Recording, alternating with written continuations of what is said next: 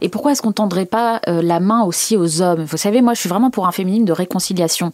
Je ne suis pas pour euh, pour opposer sans cesse les hommes et les femmes. Alors, bien sûr que moi, je vous dis par le passé, euh, il y a eu une domination des hommes sur la femme dans l'histoire. Il s'agit pas de nier ça. Il s'agit de dire aujourd'hui que les, les bourreaux d'hier ne peuvent pas devenir des porcs émissaires aujourd'hui et des boucs émissaires. Il faut pas avoir être bouffé par une sorte d'esprit de revanche et vouloir faire payer les hommes à tout prix sans voir aussi qui sont vulnérables, euh, qui, qui, qui, souffrent, euh, qui font aussi partie de, de, de, de, même de catégories sociales dominées. On, on, peut en parler, que les hommes aussi peuvent être dominés de mille façons et surtout dans l'amour en fait, parce que c'est vraiment ça mon sujet.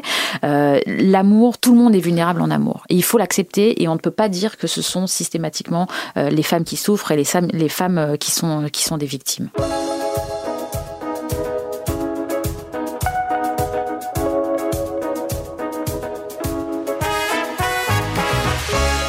Bonjour à tous, bienvenue à un nouvel épisode de Contact qui vous est cette semaine présenté de notre charmant studio parisien. Je vous encourage une fois encore à vous abonner euh, à notre chaîne si ce n'est pas déjà fait sur votre plateforme de prédilection, Apple, Google, Spotify, YouTube évidemment, Odyssey ou Rumble. Euh, aimez-nous, likez-nous si c'est le cas, c'est très important. Vous pouvez aussi ajouter vos commentaires qui sont toujours lus et précieux pour nous et vous pouvez nous suivre également sur nos différents réseaux et Instagram, Facebook ou même TikTok. Avec nous cette semaine, une journaliste essayiste, Noémie Alioua, chef du service chez Factuel ou chef de service chez Factuel, un média qui se dit euh, libre et indépendant, sans parti pris ni militantisme. Est-ce que c'est possible aujourd'hui, particulièrement dans un monde si polarisé? Vous revenez d'Israël, vous avez peut-être un peu couvert cette guerre qui est livrée au Hamas. Ça me donne l'impression que d'être... Euh, impartial et très difficile, dans de pareilles circonstances. Vous avez écrit plusieurs livres, L'affaire Sarah Halimi, Les uns contre les autres, un essai très biographique sur le vivre ensemble ou la difficulté de se vivre ensemble, sur le communautarisme. Euh, je précise aussi que ce qui nous anime aujourd'hui, c'est un livre, le dernier en date, La terreur jusque sous nos draps, un titre en forme de programme, un essai sur l'amour et les rapports entre les hommes et les femmes à l'heure du néo-féminisme. Bonjour. Bonjour, bonjour, merci de me recevoir. Je suis ravie d'être, d'être avec vous. C'est un réel plaisir que de vous recevoir parce que j'ai, j'ai pris euh, justement du plaisir à lire ce livre, me disant que peut-être qu'il fera scandale. Est-ce que c'est votre appréciation? En fait, j'ai le bonheur de vous avoir devant moi pour la première interview où vous allez défendre ce livre qui sort euh, à peine, enfin hier ou aujourd'hui. Tout à fait. Euh, est-ce que vous vous attendez à ce qu'il fasse scandale? Oui, je m'y attends parce que je, je, prends à rebours toute la, toute la doxa, mais manifestement, je suis persuadée de porter la voix de euh, la, la majorité silencieuse. Je pense très clairement que la plupart des femmes pensent comme moi, mais ce ne sont pas les femmes que l'on retrouve euh, dans, sur les plateaux de télévision, euh, qui ont toujours des, discours très particuliers, qui ont des visions toujours très particulières, euh, souvent excessives des hommes et des femmes, souvent des visions très moralistes, on en reparlera.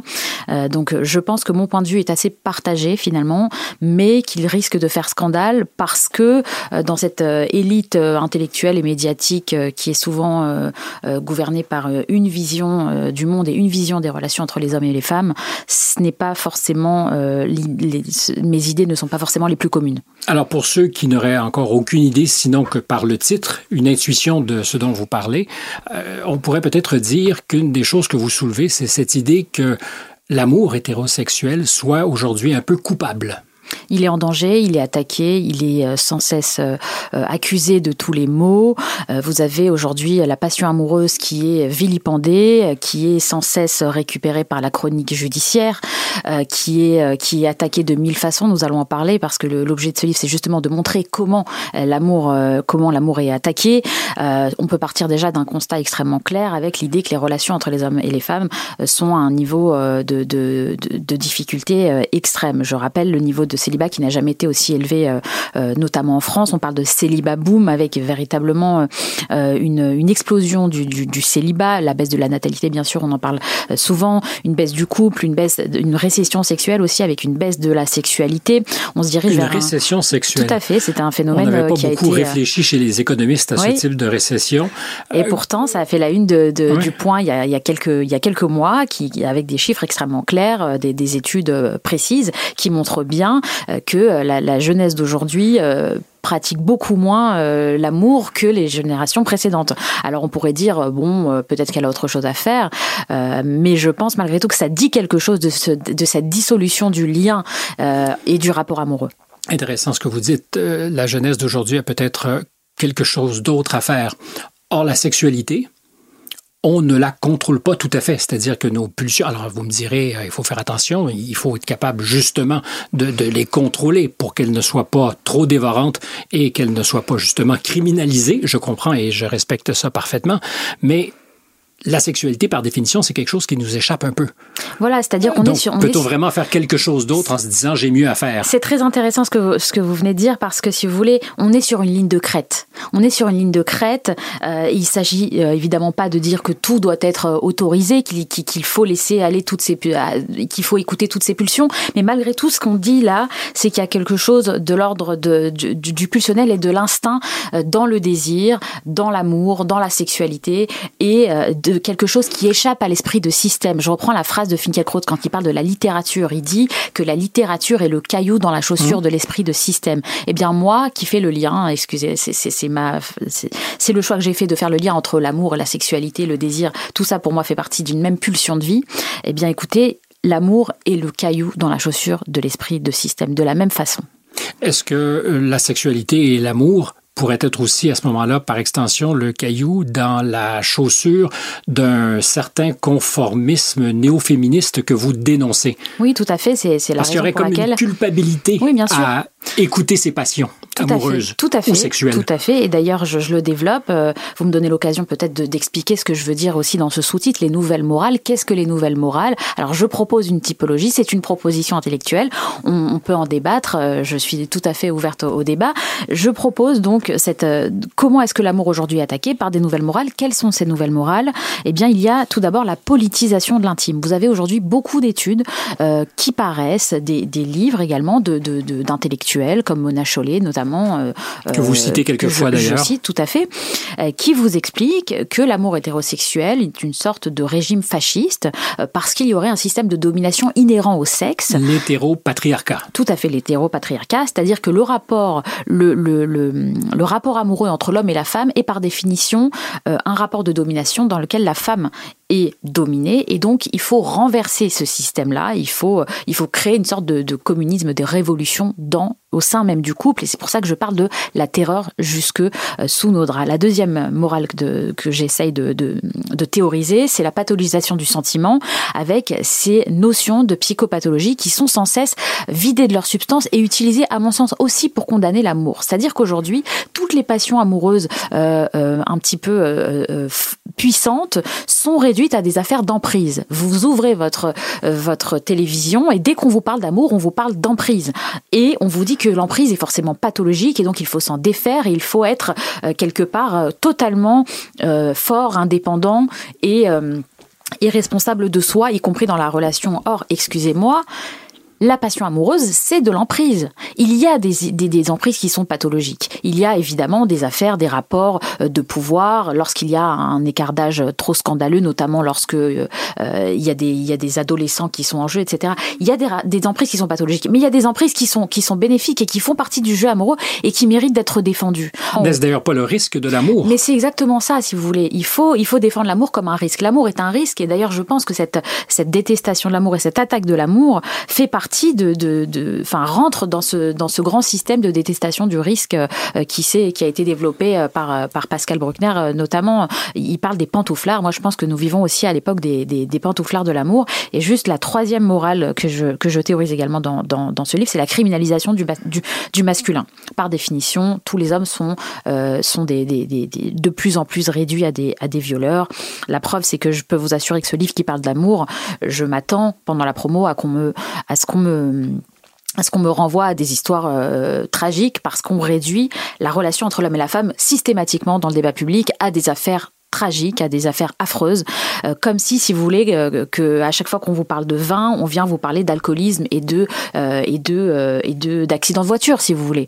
Moi, je voudrais qu'on parle d'amour, je voudrais qu'on parle des relations entre les hommes et les femmes qui ne soient pas réduits à des histoires de viol et d'agression sexuelle. Et je pense que c'est la, la, voix de la majorité euh, silencieuse. Mais vous dites, je ne peux pas associer euh, le vin aux accidents de voiture parce que ça serait bête et réducteur. Je, je suis tenté de vous dire que euh, je suis moi tenté d'associer l'amour aux accidents d'amour. C'est-à-dire que pour bien connaître l'amour, il faut prendre le risque d'avoir des accidents d'amour. Et je ne connais pas beaucoup de ceux qui ont été amoureux qui n'ont pas été accidentés. Oui, tout à fait, mais ça peut aller même jusqu'au pire, puisque je rappelle dans ce livre quand même que euh, parmi les raisons les plus évoquées dans les cas de suicide, il y a les deuils amoureux. Donc on voit bien jusqu'où l'amour peut amener. Et on comprend bien aussi, moi je ne juge pas, je ne culpabilise pas justement les gens qui refusent euh, de, de, de, de, se laisser euh, aller au jeu amoureux. Moi-même, je le dis très ouvertement que plusieurs fois j'ai été tentée de, d'aller à cette facilité. Mais malgré tout, je pense que l'amour d'être, mérite d'être défendu euh, et sauvé. Et c'est l'ambition de ce livre. Alors, on reviendra dans le détail sur le livre, mais parce que vous ouvrez cette voie, est-ce qu'on pourrait aujourd'hui penser que dans un esprit prophylactique, on nous dise attention, faites gaffe, l'amour, l'amour intense est dangereux? Il pourrait même vous menacer. Euh, justement, si on revient sur ces statistiques euh, liées au suicide, ben enfin, si on faisait l'économie de l'amour, on s'exposerait peut-être un peu moins au suicide. Mais ça serait loupé de grands rendez-vous. Oui, c'est très intéressant. Vous voyez, c'est cette quantification des, des, des, choses, une société de plus en plus euh, matérialiste, normative, qui, normative, qui refuse le risque, comme si que finalement on pouvait calculer les, les, risques comme en prenant, en signant un contrat d'assurance euh, avant une histoire d'amour. Alors on ne sait pas en fait quand on débute une histoire d'amour jusqu'où elle peut aller et jusqu'où elle peut euh, elle peut créer une douleur chez l'un ou chez l'autre d'ailleurs euh, dans, dans le couple. Ce que je veux dire c'est que c'est un c'est un risque à prendre qui mérite effectivement d'être d'être défendu. En guise de conclusion, vous parlez aux femmes qui vous auront lu ou qui vous liront peut-être. Vous dites il faut libérer nos contemporaines des impératifs moraux qui finissent par peser sur elles lorsqu'elles choisissent d'aimer un homme qui ne correspond pas ou qui ne correspondent pas aux critères à la mode, leur rendre leur liberté, leur offrir une soupape de respiration, les déculpabiliser d'échapper aux nouveaux impératifs auxquels des professionnels de la vertu voudraient les soumettre. Et on peut facilement imaginer euh, ce que vous êtes en train de, de décrire ici, c'est-à-dire ces amours coupables, le mec qui ne devrait pas être dans notre vie. Voilà, tout à fait. Vous savez, je donne le quand je parle de l'amour qui est, qui est attaqué, je donne des exemples aussi très concrets de couples. Et vous avez le couple Vincent euh, Cassel euh, Tunakunake qui ne sont plus ensemble, mais je ne défends pas non plus l'amour éternel. Avec cet je écart défends simplement l'amour. C'est un couple qui a été euh, qui, a, qui, qui s'est fait lyncher sur les réseaux sociaux, qui a, qui a, qui a été euh, pendant huit ans, euh, le, leur couple a duré huit ans et pendant huit ans, eh bien, on considérait que leur couple n'était pas suffisamment politiquement correct parce qu'il était plus âgé, parce qu'il avait plus de pouvoir. Euh, on considérait, les, les, les, féministes se sont attaqués à Tina Kunake. Je rappelle que leur mariage, la, la, mairie dans laquelle ils se sont mariés a été vandalisée. Il y avait écrit sexclavagiste, euh, sous-entendu qu'il y avait, oui, oui, tout à fait. Il y avait écrit un, un grand tag sur la mairie où ils se sont mariés. Le mot sexclavagiste, c'est une contraction du mot du, du mot esclavagiste et du mot euh, sexualité. Donc euh, c'est un mariage qui a été euh, attaqué par les féministes très ouvertement parce qu'il ne correspondait pas justement à ces nouvelles morales qu'on essaie d'imposer à tout prix. On essaye de créer un amour politiquement correct. Or, ça ne fonctionne pas. Chaque amour, l'amour est toujours une exception et il faut continuer de le défendre comme ça, comme apolitique, comme un instinct et comme quelque chose qui ne répond pas à une logique qui soit purement pensée d'avance. Et d'ailleurs, vous avez des exemples exemple d'émissions de, de, télévision qui essaie de penser l'amour comme euh, un rapport politique. Y a l'émission très connue, euh, je ne sais pas comment ça s'appelle euh, au Canada, mais en France, l'émission notamment Mariée euh, marié au premier regard.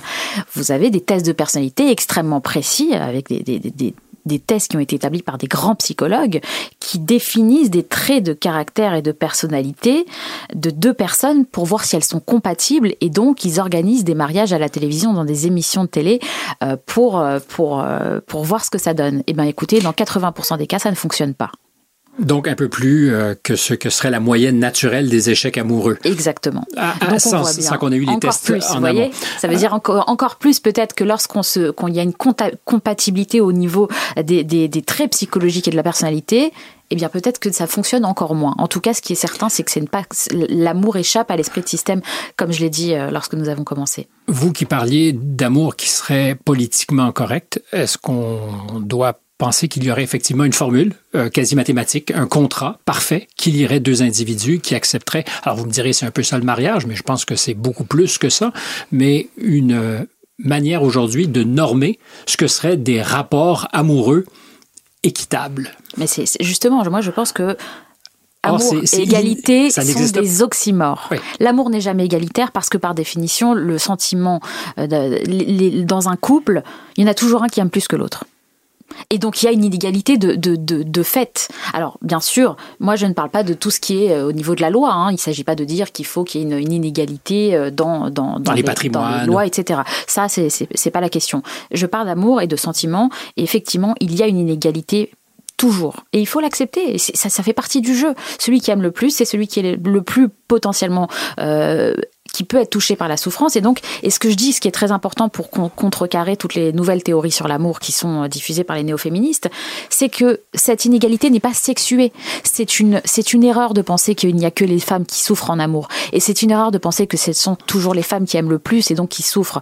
Parce que ça rentre dans ce dialogue de la femme victime et de l'homme bourreau qu'on essaie de nous, de nous, de nous inculquer du matin au soir. Or, non, ce n'est pas sexué. Il y a une inégalité, mais qui dépend du sentiment de chacun. Non seulement ça dépend pas du, sexe de la personne, mais en plus ça peut changer au cours de la relation et au cours du temps. Je vous cite encore une fois, page 64, les deux sexes ne seraient dans l'amour que des perroquets programmés à répéter des règles fomentées par l'être porteur de pénis pour maintenir sous sa coupe le sexe faible, une vision de l'amour hétéro, sacrément manichéenne, stéréotypée, dirions-nous, si nous étions taquins, parfaitement cohérente avec l'esprit du temps où la souffrance de la femme est mythifiée quand sa force et sa puissance dans l'amour avec les hommes sont invisibilisées et où la douleur masculine semble n'avoir jamais existé. Ça, ça m'intéresse effectivement, peut-être parce que je suis un garçon, une théorie frappée du saut de l'idéologie qui résiste peu au réel, à la vie, à la littérature qui la décrit, à toutes les histoires qui nous entourent au quotidien. Cette idée, effectivement, que la souffrance peut aussi être masculine. Oui, bien sûr, mais ça c'est scandaleux de le dire, mais il faut le dire, c'est la vérité. Et pourquoi est-ce qu'on tendrait pas euh, la main aussi aux hommes? Vous savez, moi je suis vraiment pour un féminisme de réconciliation. Je ne suis pas pour euh, pour, opposer sans cesse les hommes et les femmes. Alors bien sûr que, moi je vous dis, par le passé, euh, il y a eu une domination des hommes sur la femme dans l'histoire. Il ne s'agit pas de nier ça, il s'agit de dire aujourd'hui que les, bourreaux d'hier ne peuvent pas devenir des porcs émissaires aujourd'hui et des boucs émissaires. Il ne faut pas euh, avoir être bouffé par une sorte d'esprit de revanche et vouloir faire payer les hommes à tout prix sans voir aussi qui sont vulnérables, euh, qui, qui, qui, souffrent, euh, qui font aussi partie de, de, de, même de catégories sociales dominées. On, peut en parler, que les hommes aussi peuvent être dominés de mille façons et surtout dans l'amour en fait, parce que c'est vraiment ça mon sujet. Euh, l'amour, tout le monde est vulnérable en amour et il faut l'accepter et on ne peut pas dire que ce sont systématiquement les femmes qui souffrent et les, les femmes qui sont, qui sont des victimes. Et historiquement, je vous dirais que c'est pas non plus récent que des hommes souffrirait en amour, c'est-à-dire que le rapport de pouvoir, euh, je comprends que les outils du pouvoir n'étaient pas euh, également distribués il y a 100 ans et à forte raison il y a 200 ans, mais euh, les capacités que femmes et hommes avaient à imposer leur domination existaient il y a 200 ans et des, âmes, des hommes qui ont été passionnés pour certaines femmes, qui ont été dépossédés même, tellement ils aimaient des femmes. Ça existait bien avant aujourd'hui. Tout à fait. Euh, Cyrano de Bergerac, je ne sais pas si vous avez vu récemment le film sur Napoléon, mais qui, qui, mhm. est complètement... On voit bien qu'il est obligé. Vision intéressante. Oui, c'est très intéressant. Ce, grand personnage qui est tout petit devant celle qu'il aime. Oui, et qui est, euh, qui est, qui est presque, ah oui, comme vous dites, tout petit, il y a une, qui, est réduit à une forme de petit garçon, lui qui est puissant, qui traversera l'histoire, euh, qui, qui, qui, domine l'Europe. Il y a une inégalité comme je le dis, qui n'est pas sexué, euh, qui n'est pas sexué en amour. Alors ça peut paraître, vous voyez, euh, je pense que la plupart des gens qui nous écoutent euh, seront peut-être d'accord avec ça, mais sachez qu'aujourd'hui cette vision elle est menacée parce que vous avez beaucoup d'études, des livres, des émissions de télévision qui vous affirmeront le contraire, qui vous expliquent que le romantisme a été créé pour dominer les femmes. je cite le livre de Mona Chollet qui s'appelle Réinventer l'amour, comment l'hétérosexualité, comment le patriarcat domine les femmes sous les draps, et vous avez vraiment cette vision du monde qui est développée et qui, euh, et qui infuse dans la société. C'est pour ça que je pense que l'amour est menacé et qu'il faut le, qu'il faut le, défendre. Parce qu'on ne peut pas considérer toujours que les femmes en sont victimes et qu'elles doivent s'en libérer. C'est une vision euh, à la fois intellectuellement, euh, à mon sens, malhonnête, mais ça se, ça se diffuse aussi dans les œuvres. On va sans doute en parler, mais avec des nouveaux Disney qu'on mhm. vous présente comme féministes, où il n'y a plus d'histoire d'amour. Or, à mon sens, un, Disney sans histoire d'amour, je suis désolée, mais moi, ça, me pose, ça me pose problème. Voilà, je trouve qu'on passe à côté de quelque chose de génial. Mais il y aura des gens qui nous écoutent qui vous diront Disney n'a pas mis un terme aux histoires d'amour, a décidé peut-être de rééquilibrer les relations de pouvoir dans ces histoires d'amour. Euh, c'est une façon certainement de, de, de voir ces nouveaux scénario, mais j'ai envie de revenir au, code de l'amour euh, avant qu'on aille vers Disney. Euh, on associe aujourd'hui facilement, par exemple, galanterie et goujaterie. Vous citez, euh, je pense que Isabelle Adjani, tout à fait. les trois G, donc galanterie, goujaterie et grivoiserie. Grivoiserie, comme si les trois avaient euh, un fil rouge qui les liait. Or, pour moi, la galanterie n'a rien à faire avec la gouchetterie. Ça n'a strictement rien à voir. Ça, fait partie aussi des nouvelles morales. C'est cette idée qu'il y a un continuum entre la galanterie et, euh, et, le, et, le, et, la saloperie, hein, si je puis dire. C'est-à-dire qu'à partir du moment où on vous tient la porte, à partir du moment où on règle l'addition, à partir du moment où il y a une forme de, de, de, ils appellent ça du sexisme bienveillant, eh bien, écoutez, là déjà, c'est le début de, de la goujaterie. Moi, je trouve que c'est scandaleux et c'est une façon aussi de tuer l'amour. Façon aussi tuer le rapport de séduction, qui, qui, qui, est, qui est au contraire une forme de... Euh, une forme de, de, beauté, une forme de civilité, une forme de, de, de, de respect euh, qui s'oppose à la veulerie des rapports humains.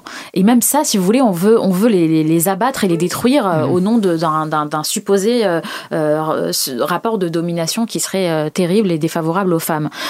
C'est terrible ce qu'on vit. L'époque qu'on vit est monstrueuse pour l'amour monstrueuse pour l'amour Ah oui, bien sûr. Oui, oui, euh, oui, oui c'est bien sûr. Est-ce qu'on pourrait imaginer qu'il soit véritablement menacé et qu'arriverait un jour, alors là on est euh, dans une lointaine dystopie, où l'amour serait une affaire subversive? À, ne pas avouer, à ne pas je avouer. Pense, je pense que ça commence. Je pense que ça commence vu la façon dont les choses sont moralisées, euh, je vous ai cité tout à l'heure le couple Vincent Cassel, Tina Kunake, euh, faut voir ce que prennent le couple Macron, hein, excusez-moi, mais euh, je veux dire, c'est monstrueux. On les accuse de pédophilie, on les accuse tous les jours de, de, de, choses affreuses. Euh, bien sûr que l'amour est attaqué, et bien sûr que l'amour est subversif aujourd'hui, dans cette époque où la, où la morale, elle, elle inonde tout, et notamment depuis MeToo, malheureusement. L'écart d'âge serait tout aussi coupable, donc, même quand c'est la femme qui est au sommet oui, tout à fait. Même si, alors je le précise quand même, le couple Macron est plutôt attaqué par euh, des, des, euh, des, des conservateurs euh, extrêmes, on va dire, plus que par des progressistes. J'essaie de montrer que de toute façon, tous les bigots de, progressistes, parce qu'aujourd'hui c'est des bigots progressistes, et les bigots très conservateurs attaquent l'amour. L'amour est au cœur de toutes les de, de, de, de mille, mille croisades. Est-ce que c'est l'altérité qui est le concept le plus subversif dans cette idée de l'amour? Sans doute. En tout cas, euh, pour ces questions-là, moi, je, pense qu'il y a beaucoup de choses qui menacent l'amour. Certains vous diront que c'est le porno, d'autres vous diront que c'est le capitalisme, euh, d'autres vous diront que c'est le libéralisme. Moi, j'ai décidé de, me concentrer sur l'amour hétérosexuel parce que c'est celui qui est attaqué aujourd'hui euh, par le néo-féminisme, par les nouvelles morales.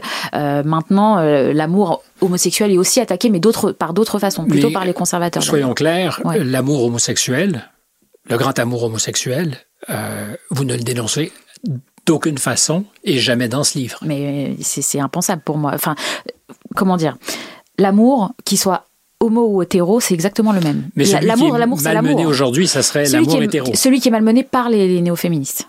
Mais est-ce que les néo-féministes font le monde? Parce que ce ce sont pas des des minorités extrêmement agissantes. Tout à fait, mais on euh, sait que ce sont les minorités extrêmement agissantes qui font l'histoire. L'avant-garde du prolétariat. Quand vous parlez des woke, par exemple, du wokisme, on parle de, de, de je veux dire, numériquement, c'est minuscule, et pourtant ils ont un pouvoir de nuisance qui est monstrueux. là, quand vous voyez que euh, que Barbie, qui est un film qui, qui, a, qui a engrangé plus d'un milliard de dollars au box-office, et que qui vous n'avez pas, un du tout événement, c'est un film monstrueux sur l'amour. Je suis désolée, c'est un film monstrueux sur l'amour. N'y a pas d'histoire d'amour déjà. Moi, moi, ça me pose problème. Je, pense que si vous voulez, ça, doit faire partie des euh, des, voilà, euh, ça doit faire partie des, euh, des, variables obligatoires dans un film qui, est bien. Surtout un film comme Barbie. C'est, ce que j'essaie de vous montrer, c'est que c'est effectivement une minorité agissante qui porte ces nouvelles morales, mais que ces minorités agissantes font l'histoire et qu'elles déterminent aussi. Ça va jusqu'à Barbie, parce que Barbie, c'est un film euh, anti-amour. Il n'y a pas d'histoire d'amour et en plus, il y a un dédain euh, d'amour, il y a un dédain de Ken comme pas possible. Je rappelle sa chanson I'm Just Ken, euh, qui est vraiment l'homme qui ne trouve plus sa place, qui est complètement. qui, qui, est, qui est rabaissé sur le coup, qui est, qui est vraiment une victime hein, dans Barbie. Mais qui est une chose. Qui est une chose, qui est une victime, qui lui est très amoureux d'ailleurs de, de Barbie. Il est prêt à se plier en quatre pour elle et elle, elle s'en fiche complètement. Et on a cette idée qu'on retrouve chez les intellectuels que l'émancipation ultime de la femme, c'est le renoncement à l'amour. Mais est-ce que vous ne manquez pas un peu d'humour? Parce que plusieurs qui ont vu le film diront c'est aussi une forme de comédie. Euh, c'est euh, un film qui ne demande pas nécessairement à être lu comme un pamphlet féministe, même si la réalisatrice se dit l'être. Peut-être que c'est juste drôle. Bah écoutez, il y a toujours plusieurs interprétations euh, aux œuvres. Moi, je détermine ça à partir de, d'éléments concrets du film, euh, avec euh, la chanson de Ken, qui est un élément du film, avec le fait qu'il n'y ait aucune histoire d'amour dans ce film, qui est un élément qui, est inexistant dans le film. Si vous voulez, je, je vous parle à partir de choses qui existent dans le scénario et qui ont été choisies.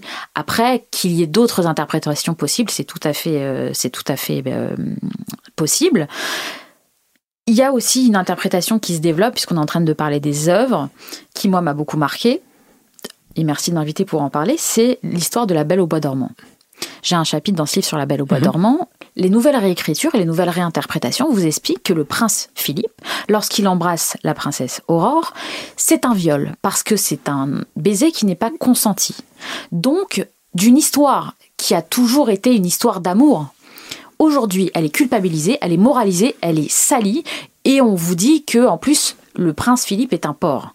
Euh, pour reprendre le balance ton porc, l'expression en France. Excusez-moi, l'interprétation qui a toujours été celle de la Belle au bois dormant, c'est l'idée qu'il la ressuscite par mmh. amour. L'idée que l'amour ressuscite, l'idée que l'amour peut euh, réenchanter le monde, qu'elle peut briser les barrières physiques. Il y a toujours eu justement une interprétation extrêmement romantique de ce baiser d'amour, et je rappelle quand même qu'en plus elle lui a chanté une chanson euh, une heure avant, qu'elle était amoureuse de lui, elle l'a croisé dans les, dans les bois, enfin c'est l'amour de sa vie. Donc l'amour de sa vie l'embrasse, la réveille, et aujourd'hui c'est un porc. Vous trouvez ça normal, vous?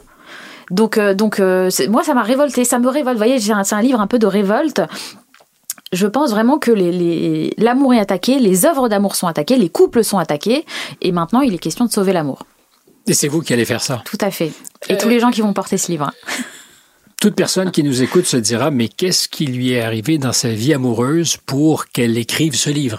Donc, euh, puisque je parlais d'un précédent essai, Les uns contre les autres, euh, où votre biographie était très présente, est-ce qu'il y a entre les lignes une partie de vous qui ne se révèle pas ou qui se révèle peut-être par les choix que vous avez faits? Bah, C'est un livre qui est optimiste déjà. C'est vrai que quand Ça on ne parle toujours pas de votre amour ou de votre vie amoureuse. Écoutez, j'en parle euh, tout à la fin, quelques pages, euh, je, parce que je, je, je, réponds aussi à des, à des, à des théoriciennes. Donc je, je, propose une théorie et je propose encore une fois euh, intellectuellement un essai qui est construit, argumenté et surtout qui a des exemples qui illustrent une pensée. si vous voulez, moi, je pense que justement, j'aurais pu faire partie des, des, femmes euh, qui voudraient tuer l'amour. J'aurais eu toutes les raisons de vouloir tuer l'amour.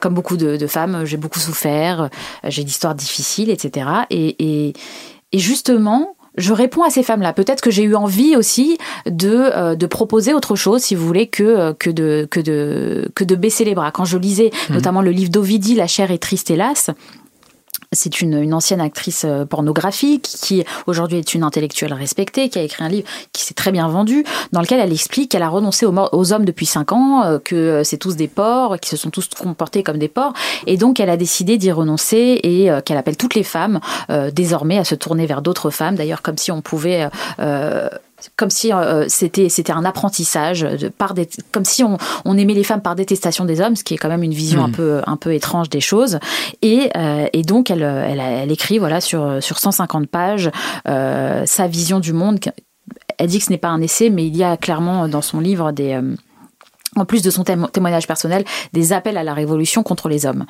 Euh, moi, j'aimerais proposer autre chose parce que je pense que, en fait, si vous voulez, je pense qu'on ne peut pas vivre sans amour. Que l'amour, c'est comme le souffle, c'est comme comme vous respirez. Vous pouvez dire que vous allez renoncer, mais au fond, vous y renoncerez jamais.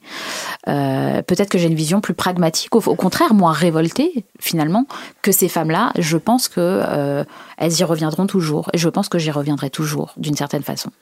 C'est une posture, cette idée qu'on peut renoncer à l'amour et à plus forte raison l'amour hétérosexuel si c'est celui dans lequel on est bien. C'est-à-dire euh, toutes ces femmes qui disent non, je préfère m'abstenir. Oui, c'est une posture. Je pense que c'est une posture. C'est une posture parce qu'encore une fois, je veux dire, l'amour c'est la vie. L'amour c'est l'horizon indépassable de l'humanité. Vous pouvez euh, dire que vous allez arrêter de respirer. Vous pouvez arrêter de respirer une minute, mais au bout d'une minute, vous allez avoir besoin de reprendre votre respiration. Et c'est ce que j'ai écrit d'ailleurs. J'ai écrit un, texte dans le Figaro pour répondre à Ovidie quand j'ai lu son livre. Euh, et à la fin de, de, de, de mon texte, je lui dis, euh, chère madame, euh, parce que je ne la connais pas personnellement, mais son livre m'a intéressé, je lui ai dit, chère madame, vous pouvez, dans votre livre, vous dites que, vous, que c'est terminé, on vous en voudra pas. Moi, je suis persuadée que vous allez y revenir. Parce que vous les avez aimés un jour, vous les aimerez un, jour, un autre jour. Parce que l'amour fait partie de vous. C'est tout. Il y a un des chapitres, le 2, je pense, qui s'intitule La chasse aux hommes. Quels sont les risques de vivre dans un monde où effectivement il y aurait euh, une moitié d'humanité qui serait à craindre, à redouter et peut-être à chasser. La chasse au masculin. Au masculin. Euh, oui, oui. Bah écoutez, euh, il y, a, il y a une. Vous voyez, quand je dis que je suis pour un féminisme de réconciliation, je pense très sincèrement et très profondément qu'il y a aujourd'hui, nous vivons pas dans une époque c'est pour ça que ça va être, ce livre va être scandaleux.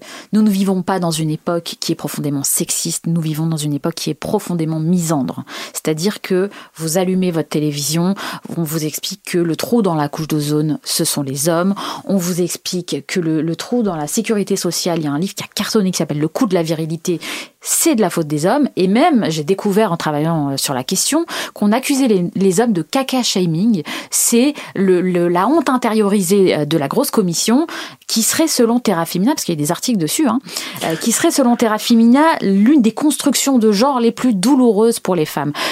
C'est assez, là c'est un trait d'humour, même si les gens qui ont écrit cet article ne rigolaient pas. J'essaie, ce que j'essaie de montrer, si vous voulez, c'est que on développe une vision extrêmement complotiste où l'homme est coupable de tout, et que à ce titre, on peut s'attaquer à lui. On peut euh, le, euh, le poriser, si je puis dire, le, c'est-à-dire euh, en faire systématiquement un agresseur sexuel et un, et un danger pour l'humanité. Or, je crois justement que si on est, si, si, on est, si on croit en l'humanité, il faut défendre les femmes et les hommes. Pourquoi, selon vous, cette chasse à l'homme, c'est le cas de le dire? Parce que justement, c'est des passions tristes et un esprit revanchard. C'est l'esprit revanchard de, si vous voulez, de l'histoire. Parce que l'homme a été un bourreau, aujourd'hui, il devient un bouc émissaire. Moi, je suis pour qu'on arrête cette, cette guerre certes, il y a eu dans l'histoire des femmes qui ont été dominées, ça je ne le nie pas. Mais aujourd'hui, au XXIe siècle, moi je ne suis pas dominée. Je suis une femme libre, indépendante. Euh, j'ai la trentaine. Euh, je ne me sens sous la coupe d'aucun homme. Euh, je ne suis pas une conservatrice pur jus. Et dans ce contexte, on ne peut pas me dire aujourd'hui que je suis sous la coupe des hommes. Ce n'est pas possible. Et quel serait le risque pour les rapports entre nous, hommes et femmes, de la constante dévalorisation du masculin? Euh, on le retrouve, ou on la retrouve, cette dévalorisation dans la publicité. Il est de bon ton de rire des mecs. Euh, au cinéma aussi, vous parliez tout à l'heure de Ken, le beau Ken dans Barbie. Alors évidemment, ce n'est pas tout ce qui se fait qui est dans ce ton-là, mais il reste que c'est effectivement très présent. Est-ce qu'il y a un risque de, de ce qu'à force de dévaloriser le masculin, euh, ben de jeunes hommes perdent leur nord? Mais c'est le cas, vous savez, je vais vous donner l'exemple. Je discutais avec mon frère il y a quelques semaines. Mon frère, qui est l'homme le plus doux et le plus gentil du monde, me disait qu'il osait plus du tout regarder les femmes dans la rue. Parce qu'il avait peur qu'on le juge, qu'on le, traite de harceleur, et donc il regarde ses chaussures. Donc bien sûr que les, hommes, si vous voulez, ils ont peur d'eux-mêmes et ils sont euh, dans une sorte de, pour ceux qui sont sensibles à ce discours-là, ils, demandent qu'à être déconstruits, parce que c'est le terme à la mode, comme c'était des tables Ikea, vous savez, il faut les dévisser et les revisser. Et il y en a qui vont même jusqu'à aller à des, j'en parle dans ce livre, euh, un reportage qui a été publié dans Le Point, qui vous explique que des hommes vont à des stages de déconstruction Mmh. de leur masculinité toxique, où on leur explique comment est-ce qu'ils doivent changer, comment est-ce qu'ils doivent euh, surtout ne plus euh, ne plus inviter les femmes au restaurant, parce qu'il n'y a rien de pire que ça, vous comprenez. Euh, et, et à quel point ils- ils sont d'une sorte de flagellation qui est terrible pour eux dans Et- leur construction d'eux-mêmes et en plus parce que ça c'est ça mon sujet ça menace l'amour. L'amour c'est quand même la rencontre des êtres. Et la masculinité serait presque toujours toxique. presque toujours toxique. Quand vous avez euh, la députée écologiste Sandrine Rousseau qui vous explique que euh, à partir du moment où vous faites un barbecue euh, vous êtes lorsque parce que c'est souvent l'homme qui fait le barbecue, c'est de la masculinité toxique. Euh, elle vous explique aussi lorsque Emmanuel Macron euh, boit cul sec une bière que c'est de la masculinité toxique. Tout est masculinité toxique si vous voulez. Et on en arrive à une sorte de, dégradation euh, des hommes avec une culpabilisation qui est monstrueuse. Et la frontière serait de faire advenir un idéal androgyne, fermer une bonne fois pour toutes le chapitre de l'union des sexes et, avec celui-là, du grand désarroi amoureux. C'est ça l'horizon? Bah, l'horizon, lorsqu'on déteste, lorsqu'on en culpabilise la rencontre des, êtres, on en arrive effectivement à une culpabilisation terrible. Et euh, moi, je le crains à une fin de l'amour. J'interromps l'écoute de l'émission pour quelques secondes. C'est une promesse pour vous rappeler une fois encore de vous abonner à notre chaîne. Si ce n'est pas encore fait, ça fait toute la différence au monde. De nous aimer aussi, de nous liker. Les algorithmes nous ont à l'œil et vous pouvez faire la différence. Vous pouvez aussi nous suivre sur tous nos réseaux sociaux. Vous pensez que les jeunes femmes ont... euh, Jeunes femmes ont peur aujourd'hui de l'amour? Ah oui. Ah oui, oui, bien sûr, je, je pense. Et par extension aussi de la sexualité, alors? Oui, oui, oui, bien sûr, mais euh, je, je vous ai donné des. Enfin, je veux dire, il y, a des, il y a des variables très précises. Il y a beaucoup. La, la- sexualité s'est s'est- s'est effondrée, les couples se sont effondrés, la solitude explose, la natalité, je vous en parle même pas. Là, il y a eu, euh, il y a eu une étude. Enfin, là, il y a les chiffres qui sont tombés qui montrent que la natalité en France n'a jamais été aussi basse depuis la Seconde Guerre mondiale. Tout ça, par, tout ça montre, montre bien. Je veux dire, tout ça nous dit quelque chose des rapports amoureux. Mais si on est un temps soit peu freudien, ce que je suis pas tout à fait, mais pour les circonstances, peut-être que je mettrai le chapeau, euh, on pourrait soupçonner qu'il y a beaucoup de refoulés dans tout ça. Bien sûr. Mais euh, Et ce qui est dit, refoulé, le- le- éventuellement, va engendrer des pathologies. Aimer, c'est respirer. À partir du moment où vous arrêtez de respirer, ça vous, ça vous crée des, des, des, des- problèmes. Et ça vous crée, des, bien sûr, des, des, des pathologies euh, profondes, des angoisses, des culpabilisations outrancières, euh, des, des, des, des, des vrais problèmes. C'est pour ça que je parle de déculpabilisation et que moi, j'appelle les femmes à aimer comme elles ont envie d'aimer et à les déculpabiliser. Je cite André Breton dans cette lettre qu'il qu'il adresse à sa fille, L'amour faux. Il disait, je vous souhaite d'être follement aimée. Moi, je souhaite à toutes les femmes d'être follement aimées. J'ai écrit ce livre justement pour, pour déculpabiliser les femmes euh, de, de, et, qu'elles ne se laissent pas har- harpaguer par ces, par ces nouvelles morales. Mais justement, c'est ce qu'on vous rétorquera. Historiquement, ce sont les femmes qui ont follement aimé. Donc le risque n'est pas tellement d'être follement aimé, mais de trop follement aimé qu'elles ont été les victimes de l'amour qu'elles savaient ça, prodiguer. voilà, voilà, c'est très intéressant. Bah, c'est- tout à fait le point de vue du néo-féminisme aujourd'hui. C'est le fait de dire que, que les femmes sont les victimes de l'amour. Les femmes sont les victimes éternelles de l'amour. Moi, je pense que c'est faux. C'est faux. C'est- une vision complotiste du monde de faire encore. De, ça rentre tout à fait dans cette logique de la femme victime et de l'homme bourreau. C'est pas vrai. Les hommes ont aussi beaucoup souffert en amour. Les hommes continuent de souffrir. Ils l'expriment pas de la même façon, mais les hommes euh, souffrent de la même façon. Je veux dire, les, les hommes, les hommes ont mal aussi. Fallait D'ailleurs, il y a des études très précises. hein. Je rappelle quand même que dans plus de 70% des divorces, ce sont c'est les femmes qui divorcent. Et il y a des études qui montrent que en fait, les hommes, les hommes souffrent beaucoup plus des ruptures que des femmes. Et ça, il faut le voir. peut-être qu'on est beaucoup plus dépendant que vous ne l'êtes dans les faits. Dépendant de quoi? De cet amour, de la relation, euh, qu'on est plus vite désarçonné euh, et moins à même de vivre euh, seul. Oui. Alors en tout, en tout cas, je pense qu'il y a une bah, y a, il y a une, il y a une, moi je crois à la différence, je crois à la différence des sexes. Il y a une différence entre l'homme et la femme, mais nous sommes tous les deux de la même façon vulnérables face à l'amour. Fallait-il être une femme pour écrire ce livre? Parce que j'essaie d'imaginer la réception. Alors, on ne sait pas encore quelle sera la réception à votre livre parce qu'on est au début du parcours, mais je peux imaginer ce que ça serait si c'était euh, un homme qui l'avait écrit. Oui, bah écoutez, un homme n'aurait jamais pu écrire ça. Euh, c'est un livre, vous voyez, on, boucle la boucle quelque part parce qu'on a commencé cette interview et vous m'avez demandé si ce livre était scandaleux. il l'est d'une certaine façon, même si j'ai l'impression de dire beaucoup de banalités, des choses qui me paraissent à moi évidentes. Bien sûr que oui, ce livre n'aurait jamais pu être écrit par un homme. Mais ce ne sont pas des banalités parce que vous faites l'éloge d'Emmanuel Seigné, qui se tient droit dans ses bottes à côté d'un homme qui a été pulvérisé sur la place publique, Roman Polanski, qui était adoré, adulé il y a 20 ans, alors que son passif était connu de tous. Oui, tout à fait. Et vous savez, c'est pour ça que, alors on pourra me dire dans ce livre que je défends les hommes, mais moi je défends aussi les femmes. Je défends justement toutes les femmes qui sont mises sur le côté par les féministes. On leur dit qu'elles ne sont pas, euh, qu'elles ne sont pas suffisamment euh, femmes parce qu'elles ne pensent pas comme euh, comme on, voudrait qu'elles pensent.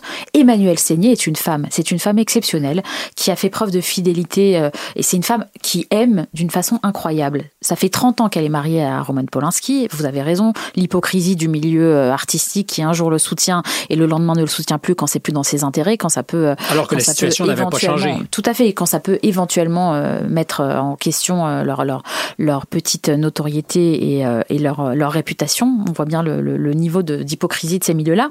Mais elle, elle n'a pas varié. Elle a aimé son mari, ça fait 30 ans qu'elle le défend. Elle a encore écrit un livre euh, il, y a quelques, il y a quelques années pour, pour, pour raconter l'histoire de sa famille dans ces, dans ces moments tourmentés. Et c'est une femme qui a toujours été euh, amoureuse et droite dans ses bottes. Et cette femme-là, on lui a tout enlevé, y compris sa réputation. On lui a enlevé tout, tout, ce qu'elle avait euh, pour se développer, les spots publicitaires. Le cinéma français lui a totalement fermé les portes. Elle explique très bien dans son livre d'ailleurs que le, monde artistique lui a fermé la porte. Pourquoi? Parce qu'elle aime un homme et on trouve ça normal. Et eh ben ces femmes-là pourquoi est-ce que toujours elles devraient euh, euh, subir le pire et que personne ne, ne, ne, ne, pourrait les défendre? Et donc moi, je défends ces femmes-là je défends les femmes qui sont attaquées par le néo-féminisme. Dans le fauteuil où vous vous trouvez présentement, il y avait Fanny Ardant il y a quelques semaines, avant le grand déballage sur l'affaire de Pardieu, mais qui euh, défendait bec et ongle ses amis, Polanski et Depardieu. C'est pas simple dans le contexte actuel de faire ce choix. Il y a un prix très lourd à payer pour faire ça surtout dans les milieux artistiques. Mais alors, par contre, vous savez, moi, je, si vous voulez, je défends l'amour, je défends les histoires d'amour. Euh, et dans son cas, l'amitié. Mais je ne suis pas procureur. Voilà. Donc, c'est-à-dire que dans, euh, dans, dans, beaucoup d'affaires, par exemple l'affaire de, de Pardieu, euh, si on est un peu honnête, on ne sait pas en fait, ce qui s'est passé. Et moi, je m'en tiens à ça, si vous voulez. Simplement, je dis, il faut faire attention à ne pas faire du reductio ad porcum, c'est-à-dire, euh, j'ai repris, vous savez, ce, terme euh, qui avait été inventé dans les années 60 par euh, un philosophe allemand qui parlait de reductio ad Hitlerum. C'est l'idée de discréditer son adversaire et de, et pour en l'associant à Hitler. Moi, je pense qu'on discrédite les hommes en les associant très facilement au porc. Donc, j'ai appelé ça le reductio ad porcum. Donc, il faut faire attention au reductio ad porcum. Il faut faire attention, si vous voulez, à ne pas immédiatement, parce qu'il s'agit d'un homme, le ranger dans la case des porcs. Moi, je ne sais pas ce qui s'est passé avec l'affaire de Pardieu. Je n'ai pas d'avis sur une affaire sur laquelle on n'a pas d'éléments et il n'y a pas eu d'enquête pour l'instant euh, et ni, ni de condamnation judiciaire. Je suis tout à fait avec vous et la présomption d'innocence doit absolument régner. Euh, en l'occurrence, on a été tous exposés à des extraits de ce documentaire qui a indigné plusieurs personnes. Est-ce que ça change l'équation quand on est en face de, propos pareils euh, qui sont pas édifiants? On peut s'entendre là-dessus, hein? Oui, bien sûr, mais écoutez, c'est très compliqué parce que vous avez vu aussi tout le débat. Je veux dire, si on veut vraiment être, être, être honnête, sur beaucoup d'affaires, on nous demande de, sans cesse de nous positionner, alors même qu'on n'a pas tous les éléments. Je suis désolée, vous, ni vous ni moi n'avons tous les éléments du dossier. Vous voyez qu'il y a des contradictions aussi entre le réalisateur qui vous explique euh, que euh, que c'est pas que ces mots ont été sortis de leur contexte. Euh, certains autres vous disent que que non, ça a été authentifié.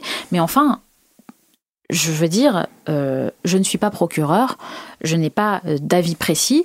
La seule chose, c'est que si parce qu'il a été aussi, de par Dieu, attaqué, il, est, il, est, il, y a des, il y a des plaintes pour mhm. viol. S'il est condamné et qu'il y a des preuves qu'il a été un violeur, c'est un porc. S'il n'y en a pas, dans ce cas-là, il faut respecter effectivement son innocence. C'est aussi simple que ça. Ce qui m'intéresse, euh, l'idée n'étant pas de vous mettre euh, sur la sellette aujourd'hui, ce qui m'intéresse, c'est la fascination que cette histoire a exercée. Et effectivement, euh, cet appel systématique à se prononcer on devait avoir une opinion. Mais oui, mais parce que ça, ça participe à ce grand déballage et à ce grand désir aussi d'abattre les hommes qui sont les plus puissants. Vous savez, on aime en France déboulonner euh, les, les, les, les, statues et on aime aussi déboulonner les, les, statues humaines, c'est-à-dire les grands mythes. Il y a un plaisir comme ça de voir des, des, des mythes être abattus. C'est le côté un peu révolutionnaire. Donc je pense que c'est ce qui se joue aussi dans la détestation de, de, de Pardieu parce qu'il incarne euh, une sommité euh, du cinéma français et donc il y a, il y a ce, ce, ce, plaisir un peu de de vraiment euh, l'idée de, faire tomber un homme connu. Mais alors là aussi, on voit l'hypocrisie malgré tout. Je me prononce pas sur le fond de l'affaire parce qu'encore une fois, je n'ai pas les éléments. Mais enfin, euh, il y a d'autres réalisateurs qui ont qui ont été qui ont été aussi trempés dans des sales affaires. On n'en parle pas. Pourquoi est-ce qu'on choisit de par Dieu? Peut-être parce qu'aussi c'est le mal blanc occidental de plus de 50 ans qu'on veut absolument abattre. Il incarne aussi Donc l'indignation est à géométrie variable. Oui, tout à fait. Ce qui montre l'hypocrisie, si vous voulez, euh, de, de, de toutes ces, ces, ces néo-féministes qui vont vous dire qu'elles veulent défendre euh, les femmes contre les hommes, mais évidemment c'est pas du tout ce qui se joue là, puisqu'il y a aussi, pouvoir. mais bien sûr, parce qu'il y a aussi des d'autres hommes qui sont aussi des porcs euh, de façon avérée et pourtant qui n'ont pas eu, qui n'ont pas du tout eu ce, ce traitement de faveur. Donc il faut rester vigilant sur ce genre d'affaires et il ne faut pas généraliser parce que sinon, justement, ça rentre dans cette logique de euh, la criminalisation du masculin par définition et qui mène, à mon sens, vers la, la fin de l'amour. Symboliquement, il y a donc des cibles à abattre? Tout à fait, oui, oui bien sûr. Mais c'est ça me paraît assez, assez évident. Et euh, de par Dieu, c'est tout ce qu'on déteste. C'est quelqu'un qui aime la vie, c'est quelqu'un qui parle un peu, euh, justement, euh, sans filtre, qui n'est pas dans le politiquement correct absolu, qui a un côté un peu débonnaire. c'est tout ce qu'on n'aime pas. C'est tout ce que l'époque n'aime pas. Au-delà de ces commentaires, donc, sur les femmes au-delà, oui, mais évidemment. C'est pour ça que je un symbole, euh, c'était un symbole à abattre avant même cette, affaire-là. Alors, est-ce que ça nous ramène à, cette idée qu'il y aurait un plan de match qui est en train d'être exécuté? C'est-à-dire qu'il y aurait une, une forme ben, d'organisation puisque vous dites certains passent sous les écrans radars, d'autres pas, euh, et ce n'est pas nécessairement un hasard. Euh, est-ce qu'il y a quelque chose comme un objectif avec euh, un plan organisé. Vous savez, vous, vous connaissez sans doute euh, Douglas Murray qui a écrit un livre qui mhm. s'appelle Abattre l'Occident, qui est un livre, un essai euh, mhm. très intéressant qui montre qu'il y a quand même une volonté de, de, de tuer ce qui représente l'Occident. Et d'ailleurs, je pense que euh, tuer l'amour, c'est aussi tuer l'Occident. Tuer cette, cette idée de, l'amour, euh, peut-être que l'amour a été aussi inventé par la culture judéo-chrétienne, qui, est à la base de cet Occident. Je, euh, je crois qu'il y a une conspiration contre l'amour, et Douglas Murray vous explique très bien qu'il y a une conspiration contre l'Occident. Et Emmanuel Todd semble vouloir lui donner raison aujourd'hui en disant l'Occident, effectivement, c'est perdu. Oui, alors euh, bon, euh, on connaît l'optimisme d'Emmanuel Todd, hein, qui est un homme incroyablement intéressant, euh, euh, qui va toujours là où on ne l'attend pas euh, et qui nous surprend toujours. Mais euh, bon, il faut pas non plus. moi, je, pense qu'il faut toujours essayer de croire. Quand vous parliez tout à l'heure de ce que l'on est en train de déconstruire l'amour, ça me faisait penser un peu à une autre époque euh, soviétique ou communiste en Chine, euh, où on voulait euh, déconstruire l'homme pour faire advenir le nouvel homme. Est-ce qu'on peut imaginer qu'on pourrait reconstruire une forme d'amour qui serait meilleur, qui serait euh, dépouillé de toutes ces imperfections qui sont le fait ordinaire des rapports entre les êtres humains. Moi, je n'y crois pas, mais c'est tout l'argument d'ailleurs de, de, de, de, des papesses du néo-féminisme qui vous je disent, crois pas non plus. qui vous ne disent pas, elles ne vont pas vous dire nous voulons tuer l'amour, elles vont vous dire nous, nous reprenons la phrase de Rimbaud, nous voulons réinventer l'amour. C'est, c'est tout le, le, vous savez, c'est, c'est, c'est tout le concept qui est utilisé aujourd'hui par ces néo-féminismes qui disent il faut réinventer l'amour pour faire un amour plus égal Moi, je n'y crois pas du tout. Ça, c'est une vieille chimère. Ça n'existe pas. L'amour ne peut pas être égalitaire. Il peut l'être le plus possible. Il peut l'être dans la loi, dans le contrat, mais les émotions et les sentiments euh, ne sont pas euh, euh, ne sont pas quantifiables. Ce ne sont pas des éléments qu'on peut qu'on peut faire rentrer dans un. C'est pas pas une bouteille d'eau qu'on peut mesurer dont on peut mesurer les, millilitres et les centilitres si vous voulez. Donc il y a une inégalité et il faut l'accepter telle qu'elle avec cette idée qu'il y a un rapport de pouvoir qui fait partie du jeu amoureux encore une fois, ou, celui qui, aime le plus euh, et celui qui, euh, qui peut potentiellement euh, souffrir le plus. Est-ce que s'exposer à l'amour et risquer l'accident, c'est une forme de réponse au totalitarisme d'aujourd'hui? Parce qu'il y, y, a un glissement totalitaire qui, vous le dites, va jusqu'à sous les draps.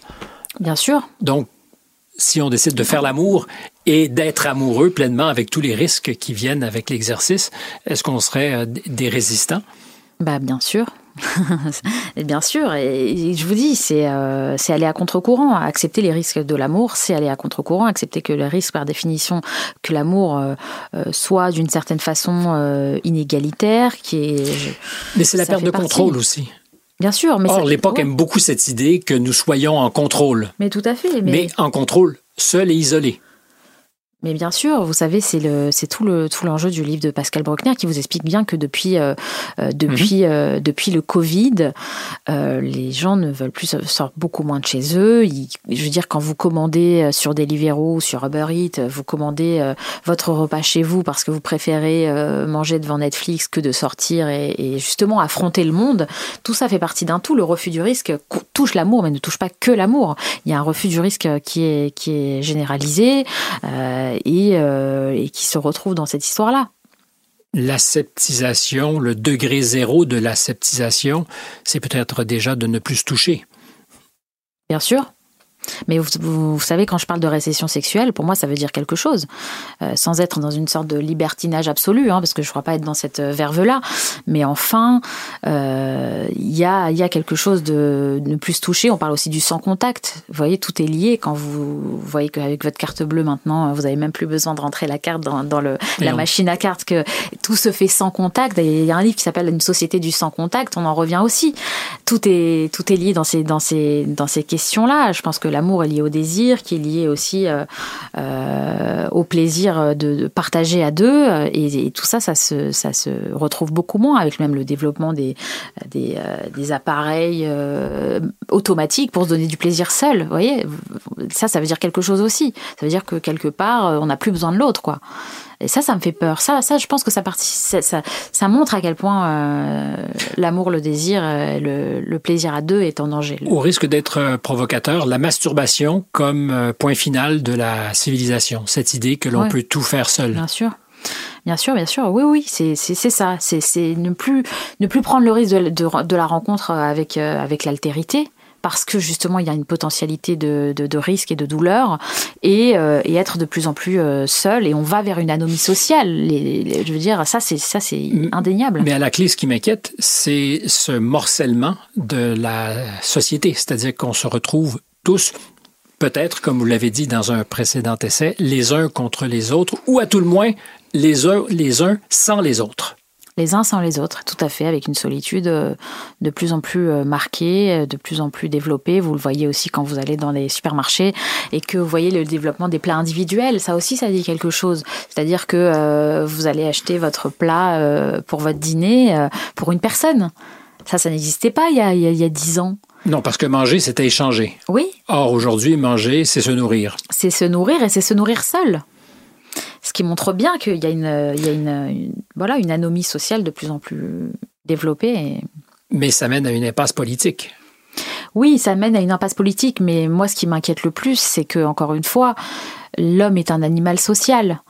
Euh, je pense qu'on aime comme on respire, encore une fois, et que, euh, si vous voulez, penser qu'on peut avoir une vie euh, belle et, euh, accomplie euh, sans amour et sans relation aux autres, c'est une chimère, c'est une erreur. Et donc ça, c'est beaucoup plus inquiétant que le, message politique qu'on peut, qu'on peut en lire. C'est-à-dire que ça m'inquiète pas mal compte tenu de ce que vous dites de ce glissement ou de cette tentation vers un glissement totalitaire.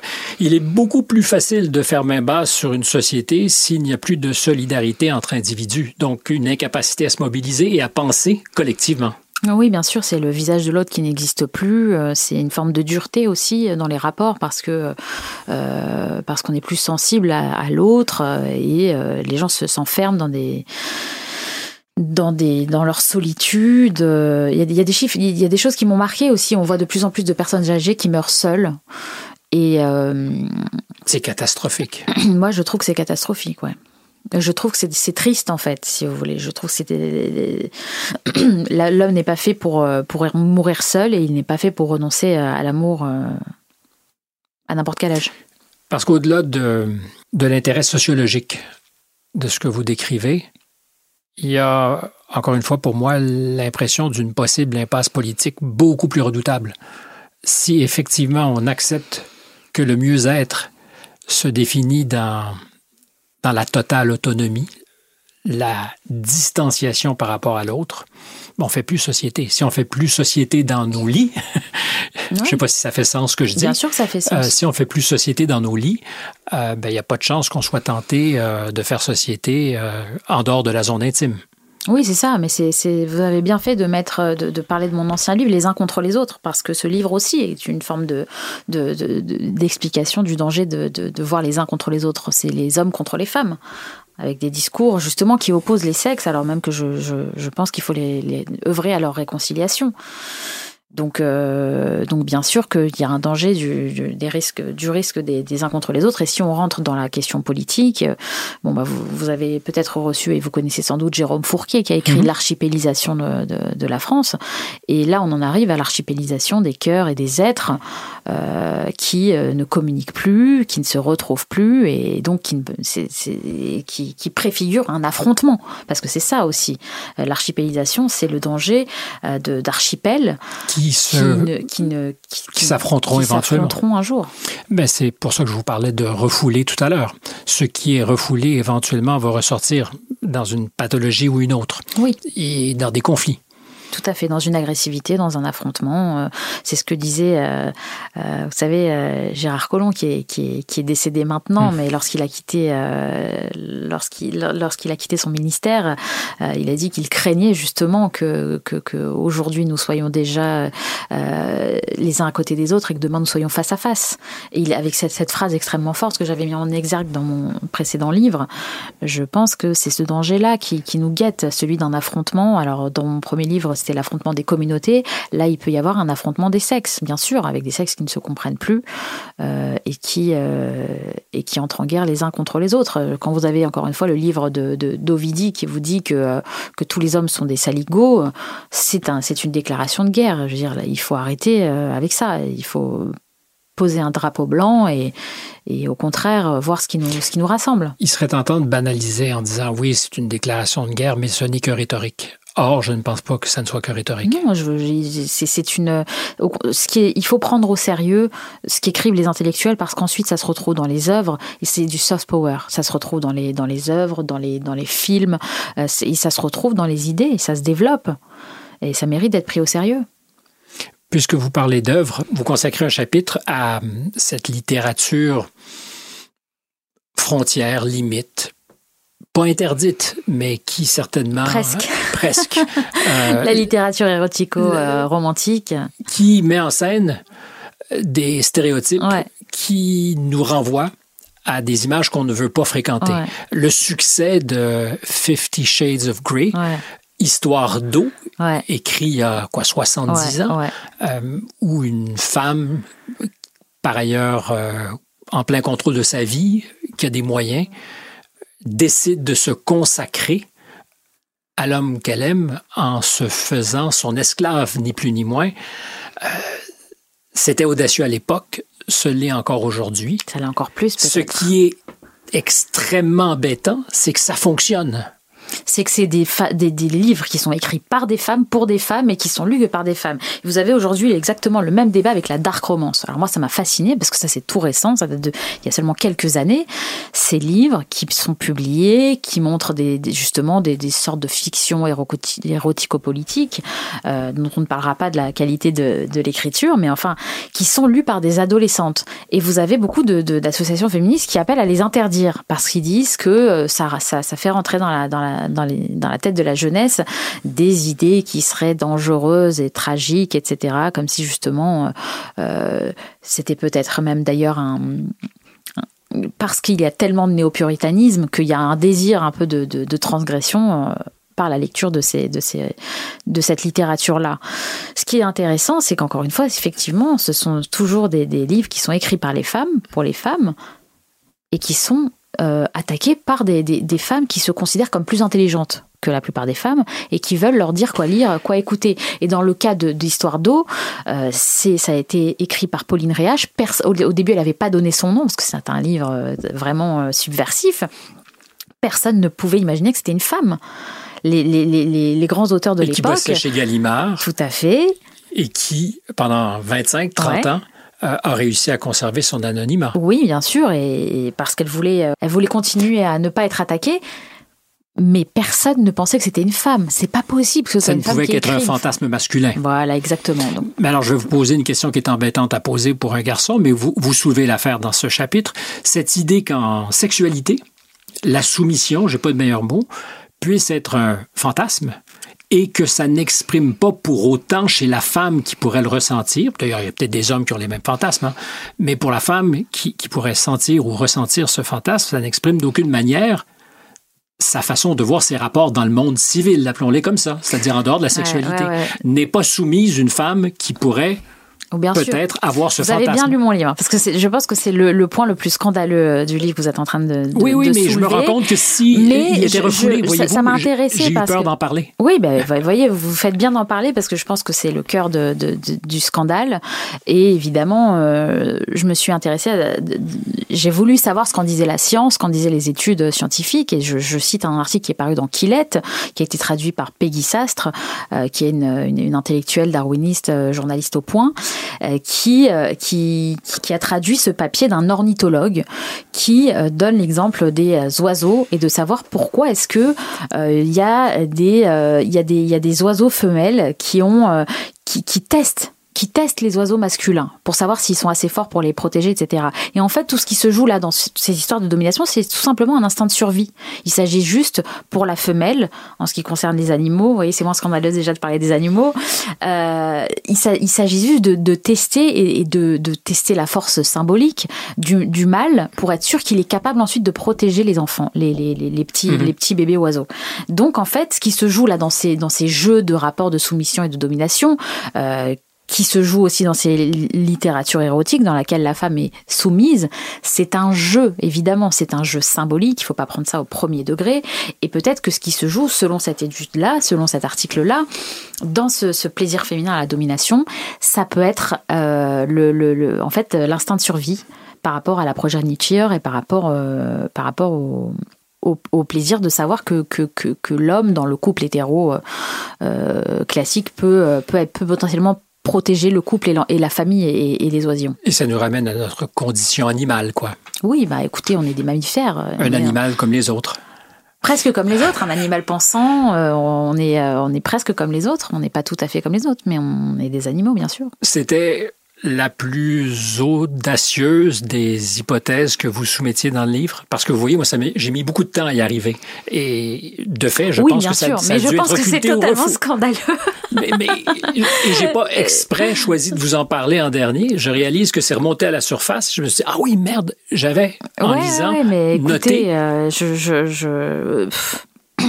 écoutez, je... il faut aller au bout de ses idées il faut avoir le courage d'aller au bout de ses idées, peu importe ce que ça vous coûte. Vous savez, euh, euh, il faut aller au bout de ses idées. Et moi, je, vais au bout de mes idées euh, en, en, étant extrêmement argumentée, en essayant de, tout, enfin, de tout développer le mieux possible, d'aller au, au, fond des choses.